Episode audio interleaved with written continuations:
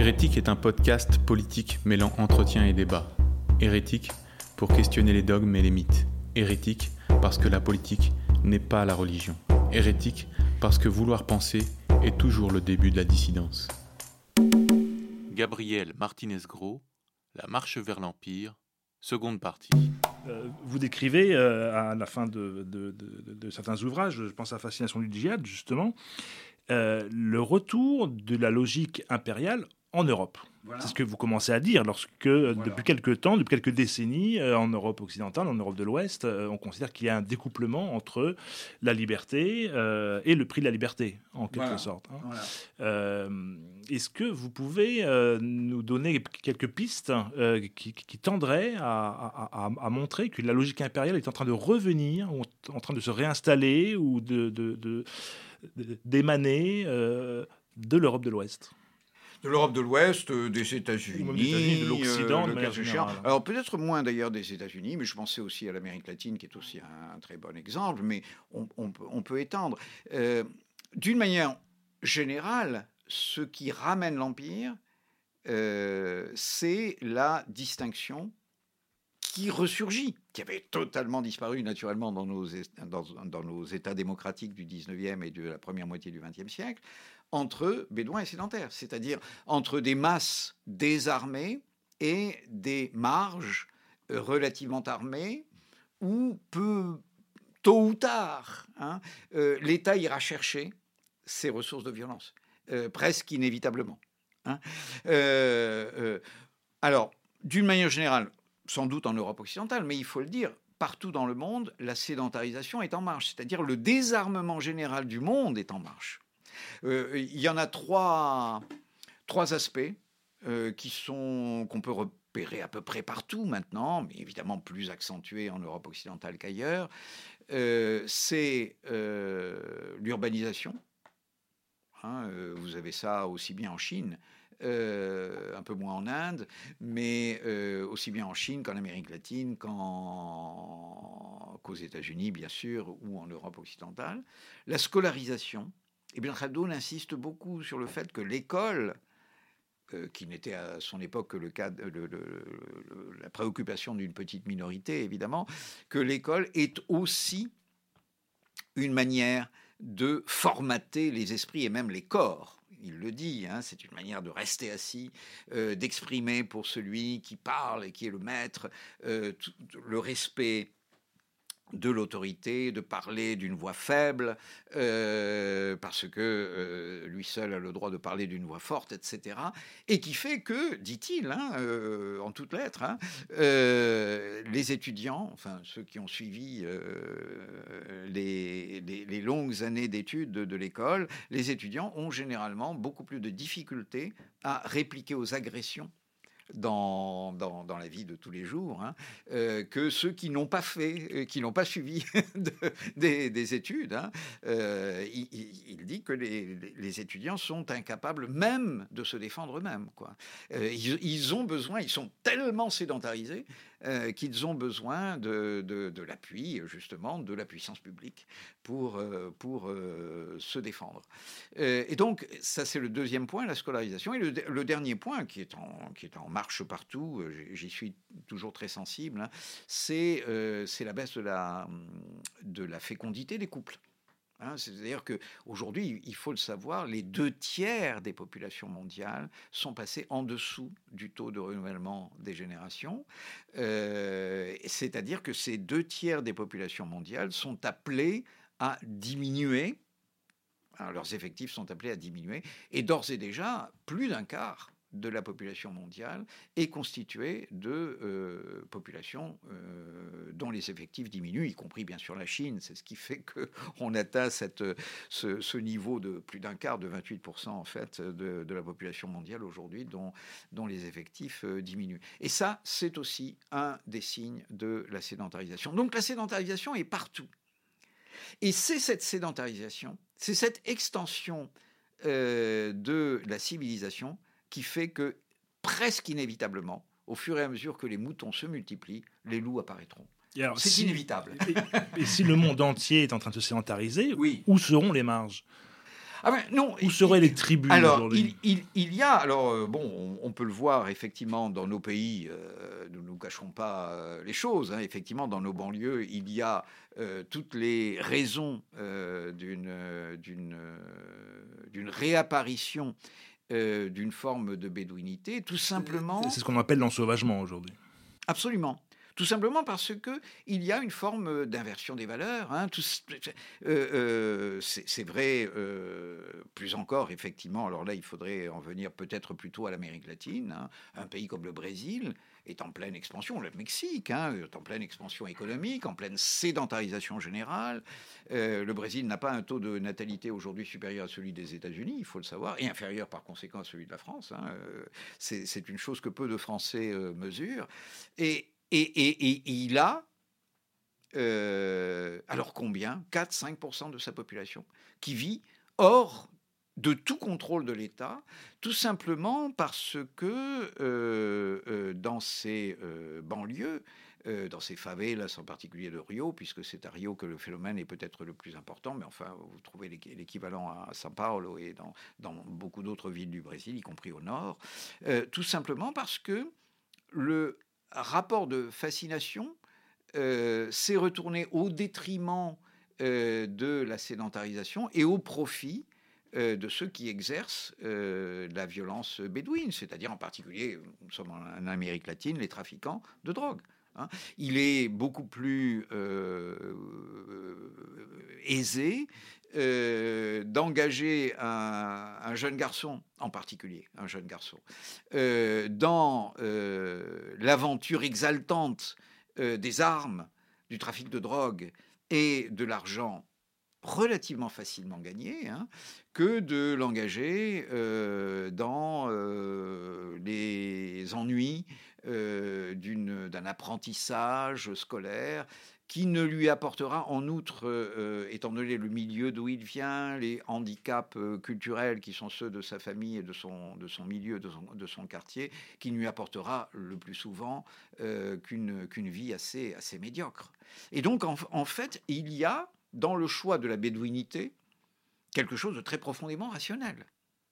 C'est ça que ne comprennent pas en général nos, euh, comment dire, nos fameux spécialistes de la banlieue, vous savez, euh, qui pensent que euh, il faut faire un peu plus mais euh, qui ne comprennent pas que euh, si vous faites, euh, si vous asseyez à une table et si vous faites le calcul rationnel de ce que rapporte le cas échéant l'appartenance au, monde du trafic de la drogue et surtout et encore plus la fascination, le bonheur de la fascination que rapporte l'adrénaline du trafic de, de drogue, le, la, la l'insignifiance de la réponse euh, de l'État, hein, qui ne fait pas peur, hein, bien sûr, même si le trafic de drogue fait peur. Hein. Vous avez beaucoup plus de risques, je pense, au Mexique ou au Brésil, peut-être plus encore qu'en France, bien sûr. En France, ça commence déjà à devenir le cas, mais il y a énormément de jeunes gens qui meurent euh, sous les balles des,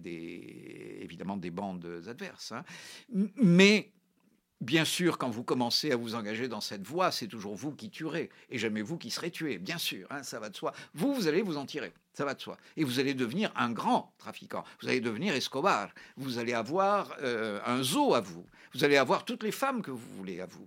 Des, des, gens vont venir d'Hollywood pour euh, euh, tourner votre, votre vie exceptionnelle. Savez que Sean Penn est allé trouver euh, l'un des grands trafiquants mexicains hein, euh, pour euh, tourner la vie de ce, de ce, trafiquant qui a été arrêté un, peu plus tard. Hein. mais, mais c'est significatif. Hein. C'est-à-dire que le retournement de fascination est très clair. C'est désormais la vie sédentaire qui regarde avec avec, euh, avec une forme de, de, fascination la vie, la vie bédouine. Al Capone n'avait pas eu hein, ce, ce, genre de... Enfin, il y, avait une fascination d'Al Capone, mais c'était une, une fascination mauvaise. Hein.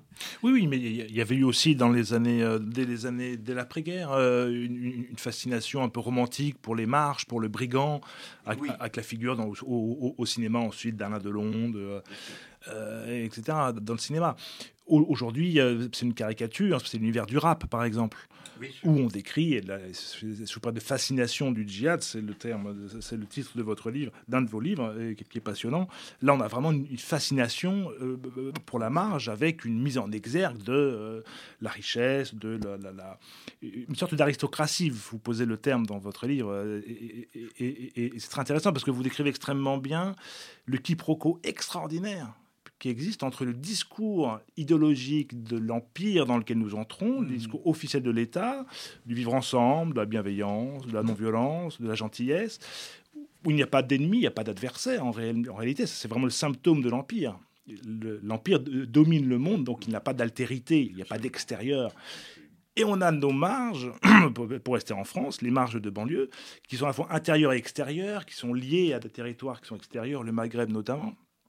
Euh, et qui, eux, vivent dans un monde qui est radicalement différent, avec des valeurs qui sont extrêmement différentes, qui sont des valeurs très bédouines, pour reprendre le terme d'Ibn Khaldun. Et, et, ce, et, ce, ce, quiproquo est terrible on décrit les banlieues comme des, zones qui manquent de tout. En réalité, on montre bien que les politiques de la ville sont, euh, euh, mobilisent des dizaines de milliards. Euh, et que, de l'autre côté, ce n'est pas du tout un discours de victime, c'est un discours d'agresseurs, de dominants, de gens qui se, revendiquent des princes, qui se revendiquent des rois, etc. Deux systèmes de valeurs qui sont extrêmement contradictoires. C'est ça. Euh, pour, euh, j'allais dire pour nous, hein, pour ceux qui pensent dans les termes de l'empire ou qui pensent tout simplement dans les termes de la entre guillemets civilisation, hein, euh, qui, qui est la civilisation en fait, effectivement, la violence est un échec. C'est vrai quasiment depuis Platon. Ah, vous voyez qu'on on, a du mal, on a beaucoup de choses à, rattraper. Euh, c'est-à-dire que euh, nul n'est méchant qui ne soit ignorant, hein, euh, dit Platon à peu près. Hein. C'est-à-dire que quand vous utilisez la violence, c'est que vous n'avez pas réussi à convaincre. c'est que quelque chose dans votre vie s'est déréglé et il convient par conséquent de le réparer Hein, la, violence est nécessairement euh, une déviance. Euh, une déviance qui vous fait mal, à vous, violent, bien sûr, hein, euh, et, et que on va essayer de, réparer. Il y a un manque ou une souffrance Toujours un, un, manque et une souffrance, oui, oui. Il faut absolument, dans le discours que vous tenez sur les banlieues, euh, si vous tenez à le, à, proférer euh, dans des milieux euh, capables de vous accorder leur bénédiction, c'est-à-dire au milieu qui nous dirige, il faut absolument, absolument, effectivement, décrire les banlieues comme des espaces du manque. Hein, c'est le mot clé. Si vous n'employez pas le mot il manque de, vous ne passez pas. Hein, vous ne passez pas. Le discours ne peut pas passer auprès des civilisés. Et c'est un manque qui doit être attribué à l'Empire, qui est maître de tout. Bien sûr. Et ça, c'est la, ça, fait penser évidemment au discours de Daniel Siboni, qui est psychanalyste et qui parle, lui, d'un affect très dominant aujourd'hui, qu'il appelle la, la, culpabilité narcissique. C'est-à-dire. Oui, absolument. Euh, euh, absolument, bravo. Le, sédentaire qui culpabilise, mais s'il culpabilise du manque de l'autre, c'est parce que si l'autre manque, c'est de sa faute. Bien sûr. Si l'autre est violent, c'est parce que je n'ai pas été à assez bon avec lui. Et que, donc c'est un circuit. Et de l'autre côté, on a une, sorte de complotisme victimaire où tout ce qui arrive de mal est dû euh, à l'Empire, au sédentaire, parce qu'effectivement, le sédentaire a ce même discours-là. Donc il y a un emboîtement euh, et, un, cercle vicieux qui est très. un emboîtement des perversions, en quelque sorte. Absolument. C'est ce que j'appelle le tiers-mondisme. Hein. Le tiers-mondisme, tout à fait. C'est ce que j'appelle le tiers-mondisme, c'est-à-dire que euh, l'Occident euh, accepte la culpabilité pour rester au centre de la scène du monde.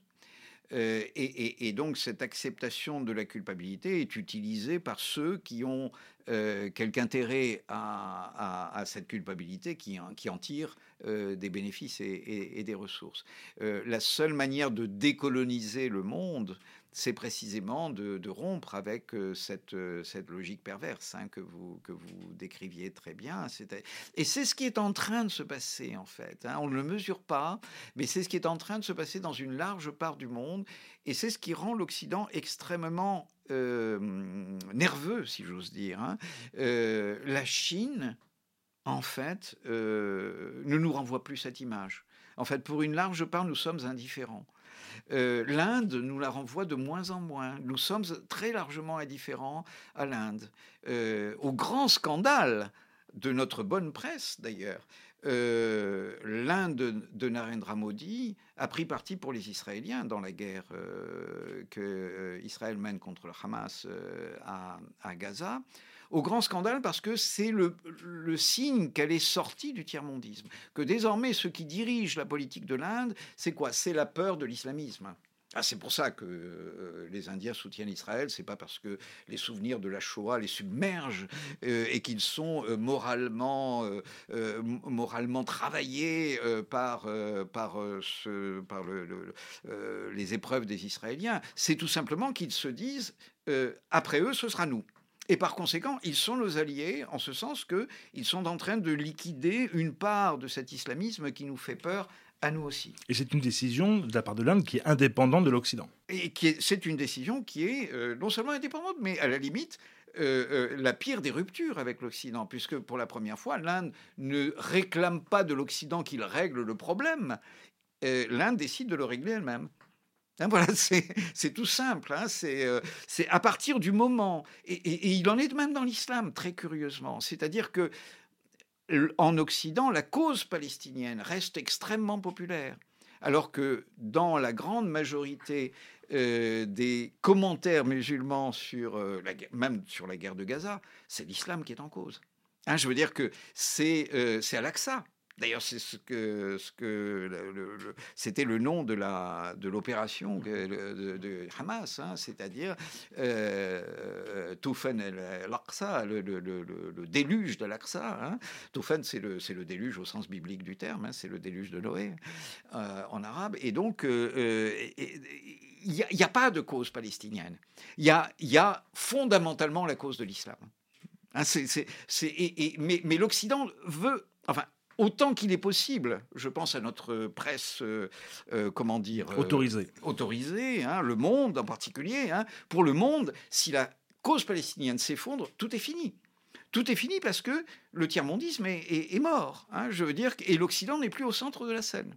Il n'est plus qu'une part importante encore, sans doute encore majoritaire, mais il n'est plus qu'une part de une ère de civilisation parmi d'autres dans le monde. Dans un monde multipolaire. Et dans un monde multipolaire. Et ça, c'est insupportable. En fait, c'est ça qui est insupportable pour, euh, pour l'Occident. C'est là que nous avons euh, notre responsabilité, alors justement, et notre euh, culpabilité dans une certaine mesure. Hein.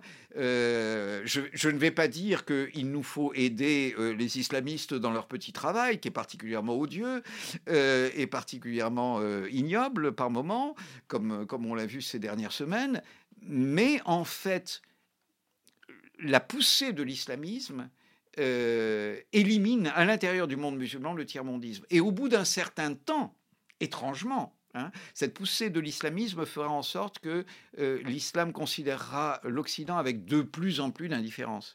Notez, euh, regardez, c'est beaucoup plus loin que le Hamas, évidemment, hein, mais ce qui s'est passé en, en Afghanistan en 2001 et en 2021.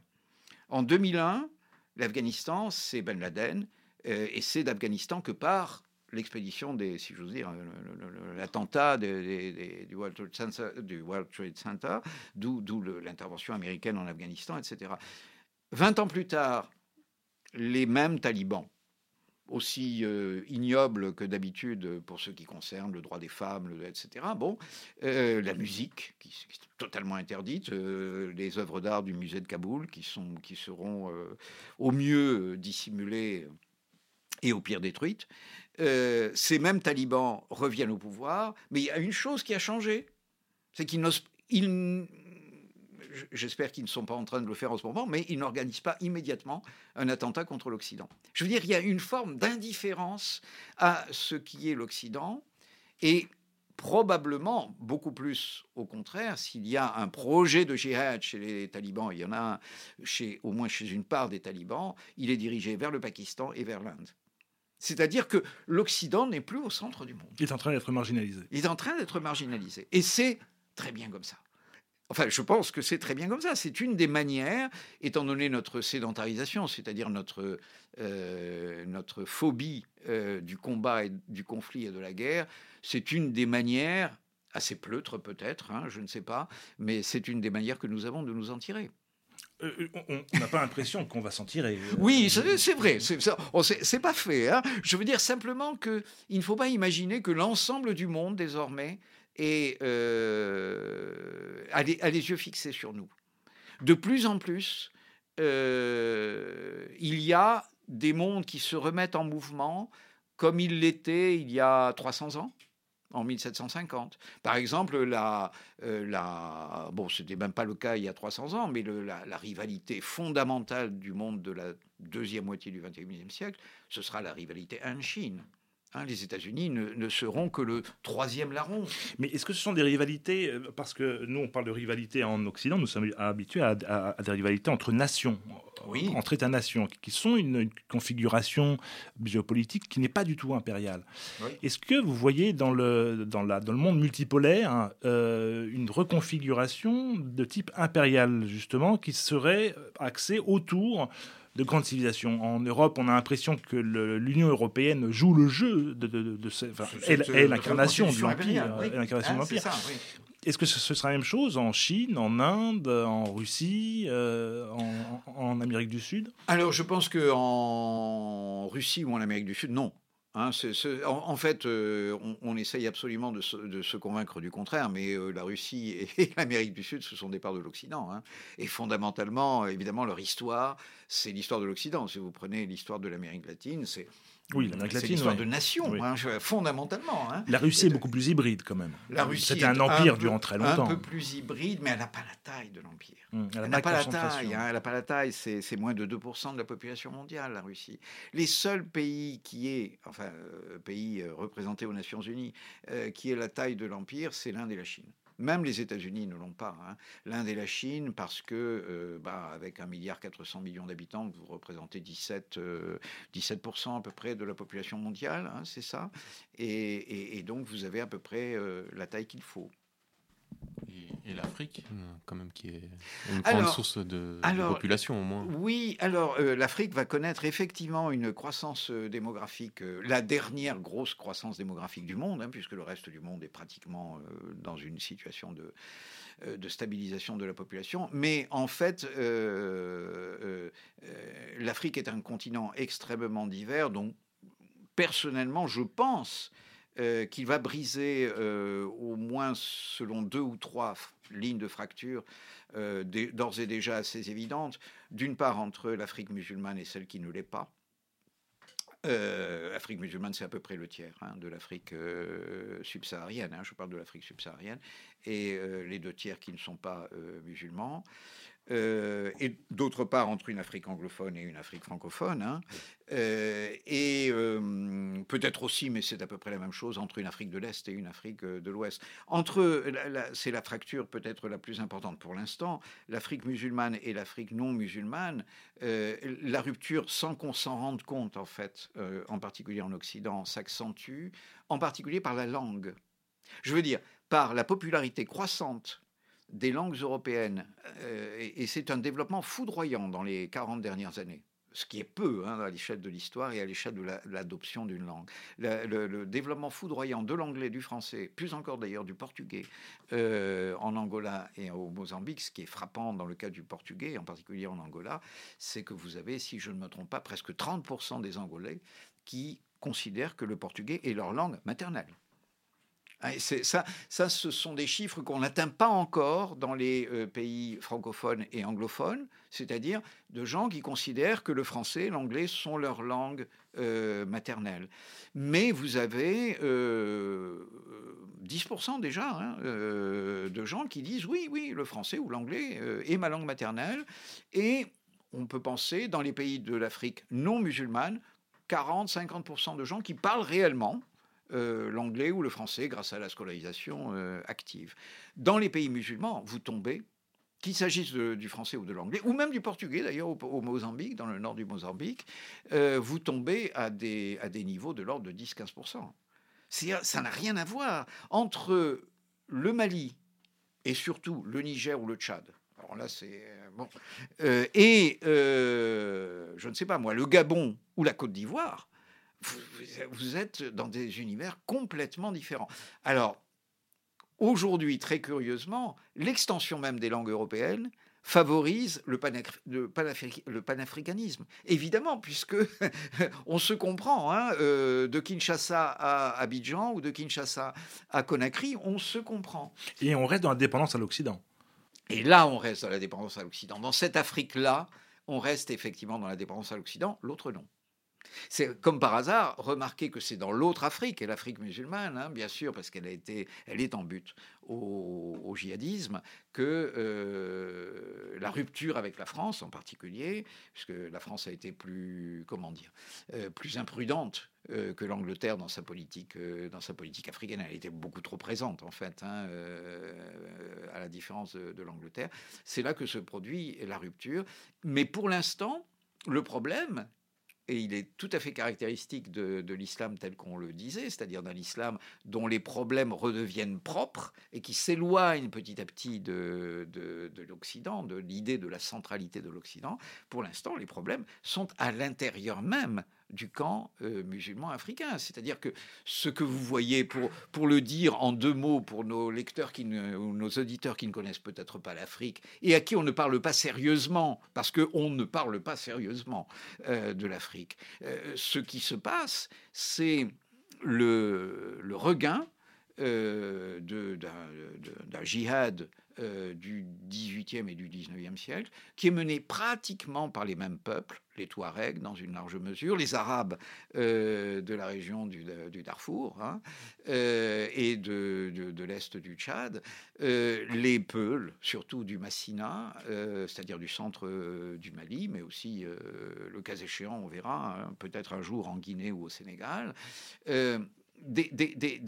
donc un, djihad qui est mené non pas contre euh, les non-musulmans, mais contre des mauvais musulmans. Et les mauvais musulmans, ils sont ethniquement désignés, bien entendu. Ce sont les Mossis, qui sont majoritairement de, Burkina Faso, qui sont majoritairement musulmans, mais des mauvais musulmans aux yeux des peuples, évidemment, hein, parce que de toute façon, ils sont même pas tous musulmans, c'est tout dire, hein, euh, ou bien euh, les Bambara, dont la réputation de mauvais musulmans, que la réputation de mauvais musulmans poursuit depuis pratiquement le XVIIe siècle, hein, les Bambara qui sont la population majoritaire du Mali. Et, et donc, c'est là que ça se passe. C'est-à-dire qu'on reprend le djihad presque à l'endroit où on l'avait interrompu quand les Français ou les Anglais, selon les cas, euh, sont arrivés. Et comme s'ils n'avaient jamais été là. mais qu'est-ce que cela signifie? Ça, signifie que, ce sont, euh, que, ce monde euh, tribal offensif n'est pas en train de se constituer en tant que marge de l'Occident, mais en train de se constituer... En tant que marge de l'Afrique, oui.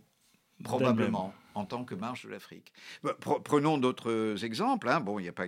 Bon, l'Afrique est évidemment un excellent exemple. Et, bon, vous avez prenons l'exemple cet exemple quand même africain, bien qu'il soit arabo-africain, euh, à l'heure qu'il est, euh, le Khartoum est en train de tomber entre les mains de, la force de réaction rapide, comme on dit, c'est-à-dire des et des Arabes euh, du Darfour que le gouvernement soudanais avait convoqué au début des années 2000 pour écraser la euh, la, rébellion des, entre guillemets, des Noirs, parce que c'est comme ça qu'on le dit au Soudan, hein, c'est-à-dire des Massalites et des Fours, qui sont aux yeux des Arabes des peuples noirs, même si euh, pour nous, les différences de couleur de peau sont, subtiles.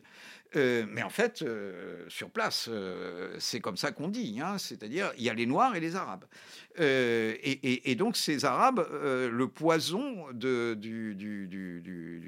la, de bédouinité euh, arabe marginale est remonté jusqu'à Khartoum. Et aujourd'hui, euh, ces Janjaouides sont en train euh, d'occuper Khartoum.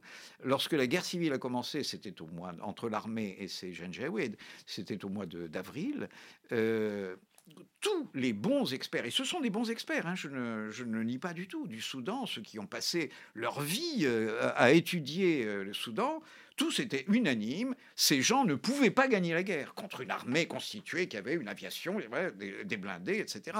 Ils l'ont gagné. En fait, ils sont, les, militaires se sont repliés sur l'extrême est du pays, sur Port-Soudan, dont ils ont fait leur capitale, et en fait, ils ont abandonné Khartoum et Omdurman. Or, c'est ça la proie. Pour des euh, quelques dizaines de milliers de guerriers arabes euh, venus du Darfour, La première proie, c'est évidemment leur province, le Darfour, qui n'est pas une petite province. Hein, je veux dire, c'est euh, un cinquième peut-être de la population du, Soudan. Euh, dans lesquels ils vont euh, pratiquement réduire, sinon à la servitude, du moins à la totale sédentarité, leurs traditionnels rivaux, entre guillemets, noirs, les Massalites, les Fours, etc. Et puis, surtout, Khartoum, parce que Khartoum, avec ses 6 millions d'habitants, Khartoum Omdurman, avec ses 6 millions d'habitants, maintenant il y en a sans doute beaucoup moins, euh, c'est quand même, avec ses machines à laver dans toutes les maisons, qui, dont beaucoup sont abandonnées, avec ses frigidaires, avec euh, ses femmes à violer, euh, je m'excuse, mais c'est de ça qu'il s'agit. Hein. C'est le centre impérial. C'est voilà, c'est un centre impérial, c'est un petit centre impérial à la mesure des, quelques dizaines de milliers de, de guerriers arabes. Et euh, bon, euh, les descriptions qu'on a de Khartoum aujourd'hui sont euh, apocalyptiques pour nous, évidemment. Parce qu'on se dit, mon Dieu, qu'est-ce que je ferais, qu'est-ce que nous ferions si Paris était dans la même situation que Khartoum? Pas mieux que les Khartoumis, c'est-à-dire soit fuir en abandonnant tout derrière vous, hein, ou à peu près, soit, soit essayer de conserver euh, ce qu'on a, mais euh, avec des risques considérables, en particulier pour euh, les êtres féminins et, les enfants, enfin pour les femmes et pour les enfants, hein, qui sont quasiment assurés d'être réduits à l'esclavage s'ils sont repérés par les incessantes rondes des, gens de, la force de réaction rapide qui, cherchent justement sans cesse hein, le petit bénéfice qu'ils peuvent tirer de leur pillage. Un autre symptôme dont vous, parlez dans vos livres du retour de cette logique impériale euh, est aussi la permanence des guerres.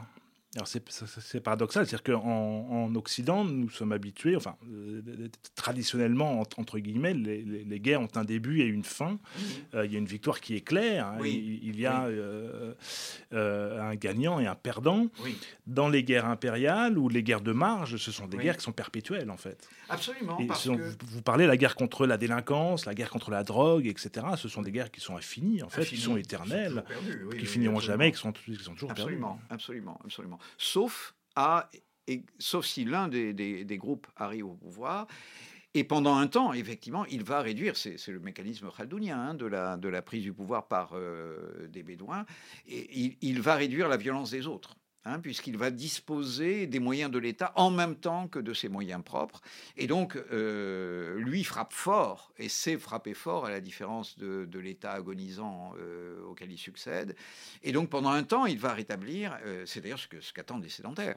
Ce qu'attendent les sédentaires aujourd'hui à Khartoum, c'est peu importe qui prend le pouvoir, mais rétablir un peu d'ordre, s'il vous plaît. Voilà. Mais pour l'instant, il n'en est pas question parce que les forces de euh, réaction rapide, les, anciens Janjaweed de Habetti et du général euh, Daglo, euh, ces, forces ont besoin de récompenser leurs troupes. C'est-à-dire que le pillage doit se poursuivre au moins pendant un certain nombre de mois, qu'il y ait un certain nombre de viols et de vols pour que ceux qui sont venus combattre aient la récompense de leur combat. C'est d'une simplicité élémentaire, mais euh, c'est dans ce monde-là que nous sommes en passe de rentrer. Hein. Et en même temps, autre symptôme, qui, qui, à ma foi très paradoxal et, très complémentaire, euh, l'idéologie euh, impériale était un discours de paix, c'est un discours de non-violence, on, l'a parlé, et qui devient aujourd'hui une, une quasi-religion. Vous en parlez dans le, le, tout dernier livre, La traîne des empires, impuissance et religion. Euh, vous, vous esquissez euh, quelques pistes pour la constitution d'une d'une future religion euh, qui aurait pour origine occidentale, qui serait un mélange de de wokisme, de tiers-mondisme, oui d'islamisme et d'écologie. oui, ça fait beaucoup. Ça fait beaucoup, mais en même temps, on, sent effectivement à suivre un peu l'actualité qu'il y a quelque chose qui est en train de se, de se, de se tisser, euh, des ponts qui se tissent. Tout à l'heure, on parlait euh, hors émission de l'affinité entre euh, les woke et l'islamisme.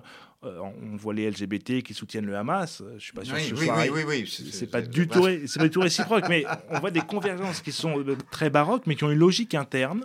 Oui. Euh, et qui effectivement relèvent de la, de la, de la haine de l'Occident en fait. Comme si l'Occident devait être d'une culpabilité infinie, mm, mm, mm, il devait continuer à être désarmé au profit d'autre chose. Oui, alors, je, crois que ça tient d'abord et surtout à l'impuissance, euh, qui est un des, sous-titres du, livre, à l'impuissance de l'Occident. C'est-à-dire que, euh, bah, vous voyez, euh, bon, on, parlait, de ce qui se passe à Khartoum, on, pourrait évoquer une, bonne dizaine de situations un peu comparables, moins spectaculaires sans doute que la, victoire des, des à Khartoum. Mais c'est d'abord parce que l'Empire est impuissant que euh, la religion s'épanouit. C'est-à-dire que euh, il y a une forme de décrochage, si vous voulez, entre les valeurs qu'on ne veut pas, euh, et donc le discours, qu'on ne veut pas abandonner, et la réalité sur lesquelles on n'a plus de prise. C'est-à-dire que au milieu euh, des euh, qui sont en train de piller Khartoum et de violer la moindre fille euh, dont ils aperçoivent le, bout d'une robe, vous avez des fonctionnaires des Nations Unies qui vous disent il faudrait peut-être discuter, hein, on va peut-être essayer de rétablir la paix. ce qui veut dire nous n'avons plus les moyens, bien sûr, de nous opposer aux Janjaweed. Hein, ils ont gagné la guerre, en fait. Et comme nous avons nous avions l'habitude de parler euh, mal, mais euh, difficilement avec le gouvernement militaire soudanais, parce que c'était tout de même une armée, quelque chose qui ressemblait à un État. Mais avec ces gens, comment voulez-vous discuter? Eh bien, justement, euh, c'est là qu'on retrouve le discours que vous nous serviez tout à l'heure et qui est très, très juste, c'est-à-dire nous avons dû faire des erreurs. C'est à nous que revient l'erreur nécessairement, puisque nous devons être au centre du monde. Ne nous dites pas que nous ne sommes plus au centre du monde. Ne nous dites pas, messieurs les jeunes jaouites, que euh, nous ne vous importons pas du tout. Tenez, on va vous donner de l'argent, si vous voulez, mais pour que vous discutiez avec nous. Et les jeunes jaouites vont accepter l'argent. Et même, ils vont accepter des discussions et des conversations dont ils savent très bien que ça ne sert à rien, bien entendu, mais qui leur permettront de recevoir, euh, d'une part, des aides des organisations internationales, d'autre part, euh, des aides des ONG, etc. C'est toutes ces aides et tout ce monde, hein, celui des ONG, celui des organisations internationales, etc., n'est plus destiné qu'à cacher notre impuissance. Hein, c'est ça d'abord. C'est une rationalisation. la religion, c'est une rationalisation de l'impuissance. Et la religion, c'est d'abord une rationalisation de, de l'impuissance. Quand l'empire n'est plus capable de s'opposer aux barbares, il dit il n'y a pas de barbares. Il n'y a pas de barbares. Euh, c'est ce que disent les chrétiens au IVe siècle d'ailleurs. Hein. Euh, effectivement, les Visigoths, les, Burgondes, les Ostrogoths, etc., pillent un peu quelques villes, euh, les Francs d'ailleurs aussi, pillent un peu quelques villes. À partir de 270, ils pillent quand même beaucoup. Hein. C'est la première grande incursion. Toute la Gaule pratiquement est, couverte par les incursions barbares. Hein. presque toutes les villes sont pillées entre 270 et 273. Donc, bon, bah, l'Empire s'arme, il essaye de résister, il résiste d'ailleurs assez bien pendant plus d'un siècle encore, et puis, paf, de nouveau, le front euh, cède complètement, et à ce moment-là, l'Église, qui triomphe précisément au moment où le front cède, hein, c'est assez frappant, hein, ça va poser d'ailleurs des problèmes à des hommes comme Saint Augustin. Est-ce que nous sommes responsables? On dit que nous sommes responsables du fait, que le front a cédé. Non, c'est que l'Empire est effectivement de plus en plus impuissant. La religion prend le relais en disant c'est pas grave. C'est pas grave, ce ne sont pas les bar... Qu'est-ce que c'est que ça, les barbares? Mais finalement, ils ne demandent qu'à être chrétiens, comme nous.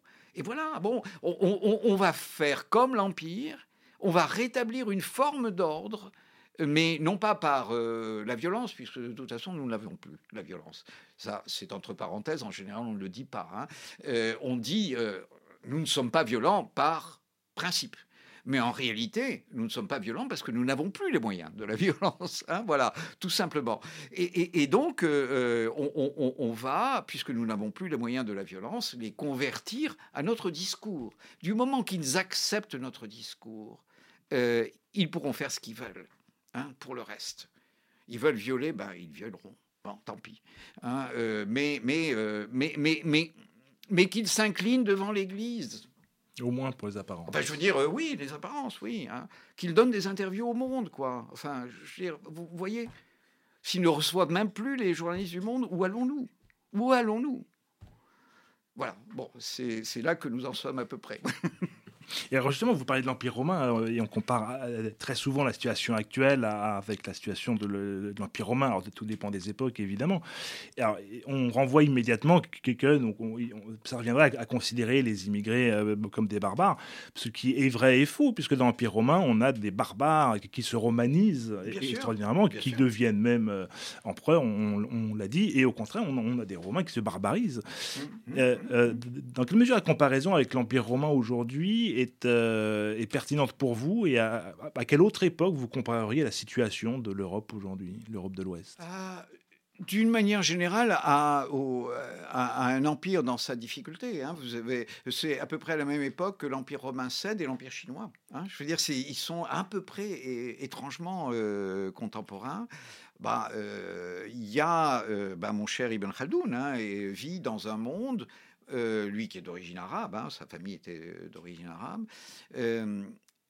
il a été, les Arabes ont d'abord été, sa famille a d'abord été euh, en charge des fonctions de violence, évidemment. Ils ont été parmi les conquérants de l'Empire arabe au, 8e siècle, euh, en particulier des conquérants de, l'Espagne. Et puis, peu à peu, au fil des, générations, ils ont été déchargés des fonctions de violence au profit des fonctions de ben de, civilisation, des fonctions euh, de, d'enseignement, des fonctions d'administration civile de l'État. Euh, c'est à peu près ça. Les barbares ont besoin des sédentaires dès lors que, euh, et dans une certaine mesure, ceci sera probablement conservé, il y a chez les barbares une forme de fascination pour la civilisation des sédentaires. Hein, c'est la dernière défense des sédentaires. C'est la, la, la, fascination que euh, leur, euh, leur civilisation exerce sur les barbares. Hein, euh, Escobar avait envie d'un de d'un film sur lui à Hollywood. Hein, oui, mais c'est récent en Europe. Et, et, j'ai l'impression que votre discours aussi aussi assez régulièrement entre l'empire occidental a déjà été constitué et nous serions en train de, vivre la fin d'un cycle où l'Empire est en train de se constituer. Ah, oui, vous avez tout à fait raison. Il y a, un problème majeur, c'est qu'à cause de la révolution industrielle, l'Europe n'a pas eu besoin de construire un empire pour euh, assumer presque toutes les fonctions de l'empire. C'est-à-dire que nos, États-nations ont assuré euh, une extraordinaire prospérité des peuples, bien plus que les plus grands empires n'ont pu le faire, les empires les plus étendus euh, et les plus sûrs. Euh, politiquement et militairement n'ont pu le faire, tout simplement parce que nous y étions aidés par un développement euh, scientifique, technique, industriel, dont aucun de ces empires du passé euh, n'a eu la, euh, n'a connu l'exemple. Hein. Et, pour vous, entre parenthèses, les empires coloniaux ne sont pas réellement des empires. Non, non, ce ne sont pas des empires. Non, parce que vous n'avez pas la, distinction entre, entre les, sédentaires et les, les bédouins. Hein. Effectivement, ce sont les mêmes qui sont dans le rôle euh, des accumulateurs de, de, richesses et euh, de ceux qui sont en, charge de la violence, c'est-à-dire les Européens. Ce sont des poussins impériales, mais qui n'ont pas été, euh, qui n'ont pas abouti à la formation réelle d'un empire. Absolument. Alors évidemment, quand ces empires ont repris, comme c'est le cas de l'Angleterre en Inde, euh, ont repris de, de, grands empires euh, du passé, hein, bon, hein, ils se sont installés dans une situation impériale. Mais l'Angleterre n'est pas un pays impérial.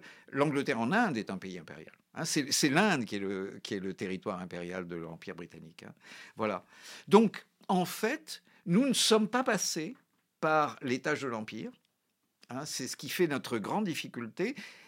Et notre grande chance, notre grande difficulté, parce que nous ne comprenons rien à ce qui arrive, hein, nous refusons absolument de comprendre. Ah, c'est pas possible. Hein. il n'est pas possible qu'on tombe dans une régression comme celle-là. Euh, je, bon, euh, ben, je ne vais pas citer des hommes politiques que j'ai beaucoup aimés et admirés, euh, mais, mais un homme comme Jean-Pierre Chevènement ne peut pas être convaincu que, euh, que euh, nous allons sombrer dans ce, dans, ce trou de, de, de, civilisation ou de décivilisation. Mais il y, a, très peu de gens qui peuvent le concevoir. Qui, veut, qui peuvent le concevoir, absolument. Hein. C'est une poignée. C'est effrayant, c'est totalement effrayant. Et donc, euh, c'est à la fois un manque, c'est-à-dire qu'effectivement, on n'est pas très lucide en apparence, et en même temps, c'est une chance. parce qu'on n'est pas prêt à accepter la chose. C'est notre seule chance. C'est qu'on est, euh, on, reste, euh, euh, on, reste attaché, enfin la majorité des peuples d'Occident, et alors en particulier aux États-Unis, je pense honnêtement, hein, peut-être plus, enfin je sais pas, non, non, en France aussi, je, je pense, en Angleterre, euh, je ne serais pas tout à fait sûr pour euh, des pays comme l'Espagne, comme euh, l'Allemagne, qui ont une histoire un peu, une, histoire de désarmement forcé, hein, en quelque sorte. Hein. Je pense à l'Allemagne en particulier, bien sûr, hein, après 1945. Mais la plupart de nos peuples, alors je pense les peuples d'Europe centrale, certainement, sont attachés à la forme de l'État-nation, croient à la nation et ne sont pas décidés à accepter le marché que leur propose la réalité impériale. Hein, la, réalité impériale qui, arrive, c'est-à-dire la division entre sédentaires et bédouins. Évidemment, dans le reste du monde, hein, c'est différent. Je veux dire que pour l'instant, en Chine, il n'y a pas de barbares, mais s'il réapparaissait, si la Chine avait besoin, par exemple, euh, d'exercer des fonctions de violence sur des théâtres extérieurs d'opération, je pense que les dirigeants chinois n'auraient aucun problème, à cause de l'histoire même de la Chine, à engager euh, des mercenaires pour le faire. Hein. Alors je ne sais pas du tout ce que seraient euh, ces mercenaires, mais euh, je, pense qu'il n'y a pas de problème. Euh, l'armée indienne, encore aujourd'hui, même si les spécialistes de l'Inde me disent tu as tort, tu sais, il y a maintenant toutes sortes de nationalités à l'intérieur de l'armée indienne, mais enfin, l'armée indienne, encore aujourd'hui, est fondamentalement une armée punjabi, c'est-à-dire sikh, une armée marath, hein, de, l'intérieur du Maharashtra, de l'État de Bombay, et en partie, évidemment, une armée népalaise, Gourka, etc. Et puis, et puis voilà quoi, les autres peuples, exactement comme euh, ils le font depuis euh, euh, l'époque de l'Empire moghol et auparavant même, depuis les conquêtes musulmanes ou du temps de l'Empire britannique, les autres peuples sont en général exclus, eux diraient dispensés.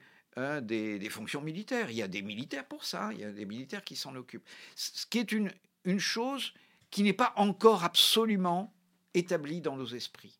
Il n'est pas absolument établi dans nos esprits que nous avons des minorités euh, qui nous protègent.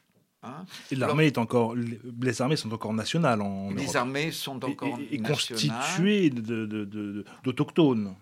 Euh, en, en, Europe. Pour une grande partie. En, oui, oui, absolument. nous sommes encore dans le schéma de l'État-nation. De l'État-nation. De ce point de vue-là. Absolument. Absolument. Oui, oui. Euh, et c'est une de nos chances. C'est-à-dire, une de nos chances. En même temps, ça, ça, exprime la profondeur de la crise. Parce que les gens sentent bien que cet État-nation est en train de se défaire, qu'ils y tiennent, qu'ils ont compris que la démocratie va avec, que sans cet État-nation, il n'y aura pas de démocratie, en fait, hein, que l'empire euh, que nous propose, la forme impériale que nous propose euh, l'Europe, enfin l'Union européenne, est une forme peu démocratique, hein, qui se préoccupe assez peu euh, du désir euh, des peuples ou de leurs décisions. Euh, et en même temps, je crois que nous avons du mal à payer le prix de la démocratie, bien sûr. Hein. Nous avons du mal à concevoir que la démocratie suppose le combat, que la démocratie suppose probablement le conflit, euh, et euh, donc, euh, il nous faut, d'une manière ou d'une autre, nous armer. Hein, c'est difficile. Vous venez d'entendre la seconde partie de l'entretien avec Gabriel Martinez-Gros, La marche vers l'Empire. Rendez-vous dans 15 jours pour un nouvel entretien. Vous pouvez retrouver les documents évoqués lors de l'émission ainsi que d'autres permettant de prolonger la réflexion sur notre site hérétique au pluriel.fr.